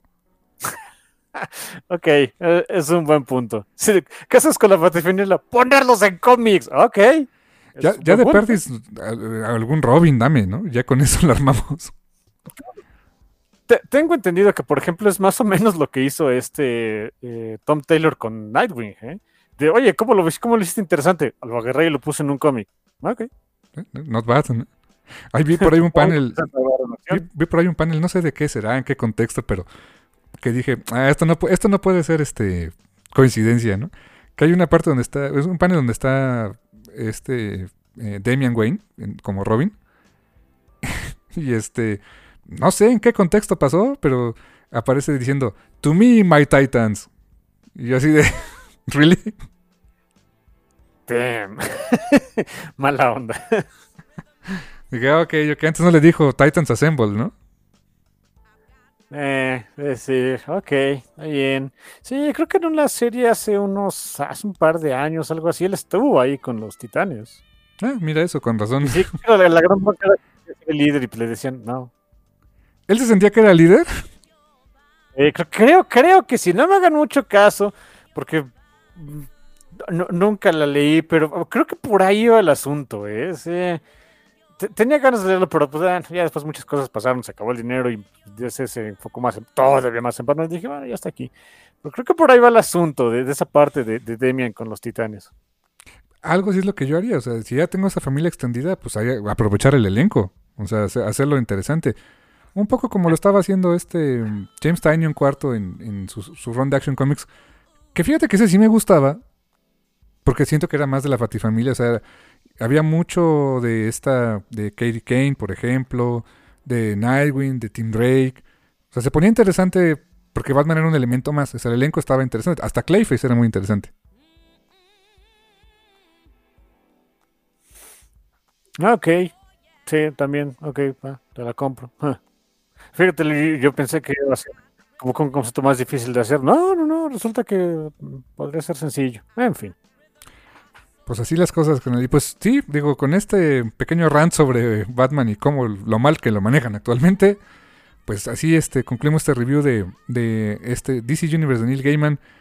Que pues dentro de todo, yo sí lo disfruté, disfruté leerlo, disfruté hacer el, review. Sí, te digo, salvo por la última historia, que sí, ¿sabes qué? Me gustó lo que dijiste, que hasta se siente artificial. Salvo por esa, la verdad es que es un tomo bastante recomendable.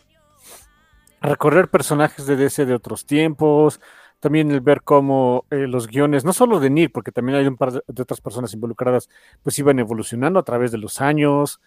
Eh, vuelves a disfrutar arte pachón eh, de Sam Kidd, de Mike Allred, de, Mark Buckingham, o sea, la verdad es que es un muy buen, este, es un muy buen recopilatorio. Está muy padre. Quizá por ahí el asunto de la historia de Metamorfo de, chin, dame la mejor en tamaño grandote, ¿no? Pero de ahí en fuera, es un muy buen trabajo editorial. Está muy padre.